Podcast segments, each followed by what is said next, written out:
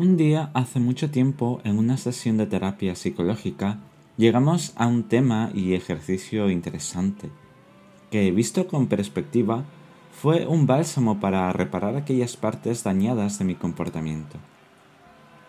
El tema que tratamos en aquella ocasión fue la rabia o enfado con alguien o con algo que yo hubiera hecho en el pasado.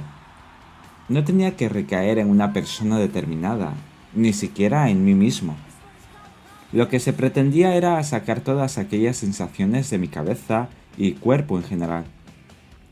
Para ello, el psicólogo llegó a la convención de que ponerme a gritar, como en otras sesiones, no iba a funcionar por mi temperamento y casi imposibilidad de transmitir mi rabia a través de un grito ensordecedor.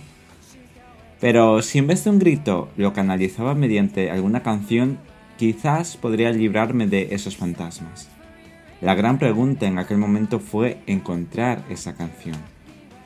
No recuerdo muy bien el tiempo que pasó hasta que encontré esa canción llena de furia, de emociones negativas, de frustración y sanadora al fin y al cabo.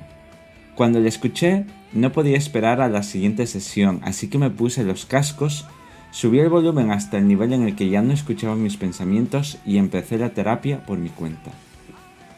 Primero tomando aire mientras el intro de la canción me preparaba para despojarme de lo que me molestaba, y ya con las notas de la guitarra resoplaba con fuerza.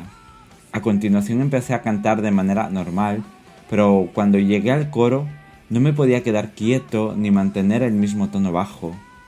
Me movía por toda la casa haciendo espavientos hasta que llegué a mi espejo de cuerpo entero, y me quedé allí, diciéndome todas las cosas que la canción me reclamaba. Estuve en esa dinámica casi seis repeticiones de la canción.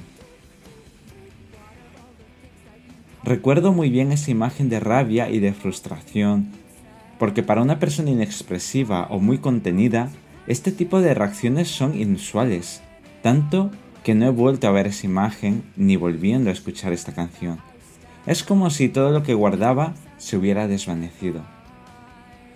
No obstante, sigo valorando esta canción por la fuerza increíble que tiene, esas guitarras con su sonido metálico anunciando que lo peor está por venir, y aquí entra la voz llena de rabia, contándole todas aquellas palabras vacías de contenido y sin sentido, todas aquellas promesas rotas que te han llenado de resentimientos hasta convertirte en una persona gris, enfadada con el mundo entero.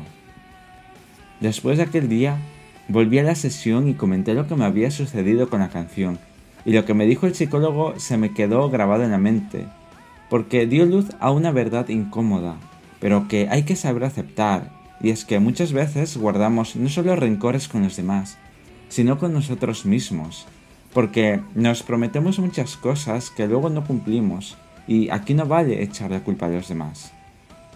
Como he dicho, sus palabras fueron muy convincentes y ciertas, ya que fue lo que yo hice mientras me miraba en el espejo. Me estaba reclamando todas aquellas promesas que al final fui incapaz de cumplir y nadie más que yo debía culparse y perdonar. A partir de ese momento, dimos inicio a la última etapa de la terapia. Atrás quedaban los rencores, las frustraciones, la rebeldía y la victimización. Por todo esto, tengo esta canción guardada en mi corazón. Fue parte de mi terapia y gracias a ella comprendí esa verdad incómoda, pero necesaria para seguir la vida de una manera más equilibrada. Una vez más, Queda demostrado que las canciones son terapéuticas y nos ayudan a expresar todo aquello que por nosotros mismos no podemos. Y ese es el poder de la música. Disfrutad de esta canción tanto como lo he hecho yo.